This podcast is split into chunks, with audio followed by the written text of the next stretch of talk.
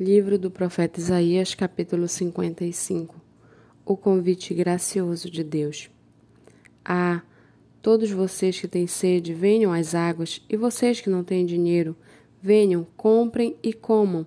Sim, venham e comprem sem dinheiro e sem preço vinho e leite, porque vocês gastam o dinheiro naquilo que não é pão e o seu suor naquilo que não satisfaz. Ouçam com atenção o que eu digo, comam o que é bom e vocês irão saborear comidas deliciosas. Deem ouvidos e venham a mim. Escutem e vocês viverão, porque farei uma aliança eterna com vocês, que consiste nas fiéis misericórdias prometidas a Davi. Eis que eu fiz dele uma testemunha aos povos, um príncipe governador dos povos. Eis que você chamará uma nação que você não conhece e uma nação que nunca o conheceu virá correndo para junto de você, por causa do Senhor seu Deus e do Santo de Israel, porque este o glorificou. Busquem o Senhor enquanto ele pode ser encontrado, invoquem-no enquanto ele está perto. Que o ímpio abandone o seu mau caminho e o homem mau os seus pensamentos.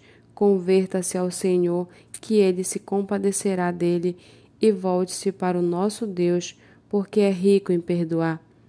Porque os meus pensamentos não são os pensamentos de vocês, e os caminhos de vocês não são os meus caminhos, diz o Senhor. Porque assim como os céus são mais altos do que a terra, assim os meus caminhos são mais altos do que os seus caminhos, e os meus pensamentos são mais altos do que os pensamentos de vocês. Porque assim como a chuva e a neve descem dos céus e para lá não voltam, sem que primeiro reguem a terra e a fecundem e a façam brotar para dar semente ao semeador e pão ao que come, assim será a palavra que sair da minha boca, não voltará para mim vazia, mas fará o que me apraz e prosperará naquilo para que a designei. Vocês sairão com alegria e em paz serão guiados os montes e as colinas romperão em cânticos diante de vocês, e todas as árvores do campo baterão palmas.